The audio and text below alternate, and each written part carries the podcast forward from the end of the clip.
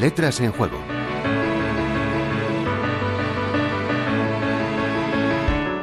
Cuando no se conoce con precisión el origen de una palabra o de una expresión, es frecuente que el hablante adapte la misma a términos más conocidos o cercanos, a veces cometiendo incorrecciones flagrantes, pero que con el tiempo, ha ocurrido muchas veces, se adoptan por parte del diccionario de la lengua. La que les traemos hoy pertenece a ese espectro, de hecho, habría que decir que el motivo de la emisión de hoy es una expresión errónea. La que escuché a un alumno el otro día cuando al quejarse de que en un trabajo académico había recibido todo el crédito por parte del profesor precisamente el compañero que menos había arrimado el hombro en su redacción. Y como lamento ante la injusticia, el chico exclamó unos llevan la fama y otros escaldan la lana. A mí me gusta el ejercicio, cuando me encuentro en una de estas situaciones, de tratar de que expliquen la literalidad y lo metafórico de la expresión, para ver si así, mediante deducción lógica, llegamos a la identificación del error. Y en esta situación, claro está, el quid saber qué dificultad estriba escaldar la lana, amén de la utilidad de hacerlo. Sin perjuicio de que hervir la lana pueda tener alguna utilidad en su confección, no parece que pueda atribuírsele una dificultad manifiesta que justifique el sentido del refrán. Es una lata el trabajar. Todos los días te tienes que levantar.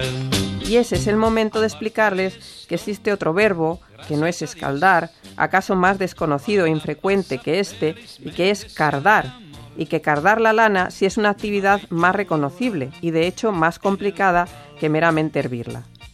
Cardar o escarmenar lana de oveja, por cierto, es una actividad artesanal que consiste en separar y enderezar las hebras de lana con dos cepillos a modo de preparación para su posterior procesado como producto textil.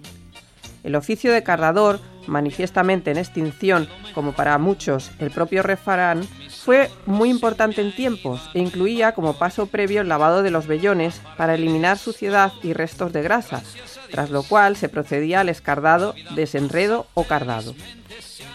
Hoy día el proceso se sigue realizando, pero mediante maquinaria industrial que hace menos necesaria la mano de obra. Había otra labor de cardado que no se hacía en la preparación de la lana para su procesamiento textil y que acaso alguno más mayor, como esta que les habla, recuerde. De pequeña era habitual que los colchones hechos con lana requiriesen cada cierto tiempo ser abiertos, sacado el relleno que se había pelmazado con el uso y cardado dicho relleno para poder recuperar lo mullido del colchón. El término cardar tal cual lo hemos explicado, tiene sus acepciones principales en vías de extinción, aunque sí que sigue manteniendo su uso como parte del acicalamiento del pelo, pues también nos referimos con este verbo al procedimiento de peinado que persigue ahuecar el mismo mediante un cepillado enérgico de los cabellos. A una isla del Caribe he tenido que emigrar y trabajar de camarero. Ya ven, mucho más complicado cardar que escaldar, y sin embargo muy fácil entender cómo nuestra mente busca salidas lógicas cuando desconoce parte del significado. Para que quede claro, cuando queramos quejarnos de hacer el trabajo que se les reconozca a otros, se dice unos llevan la fama y otros cardan la lana.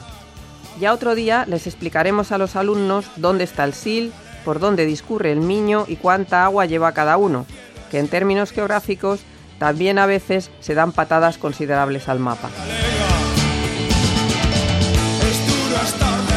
Delia Gabela y Juan Antonio Martínez Verbel, Universidad de La Rioja, Radio 5, Todo Noticias.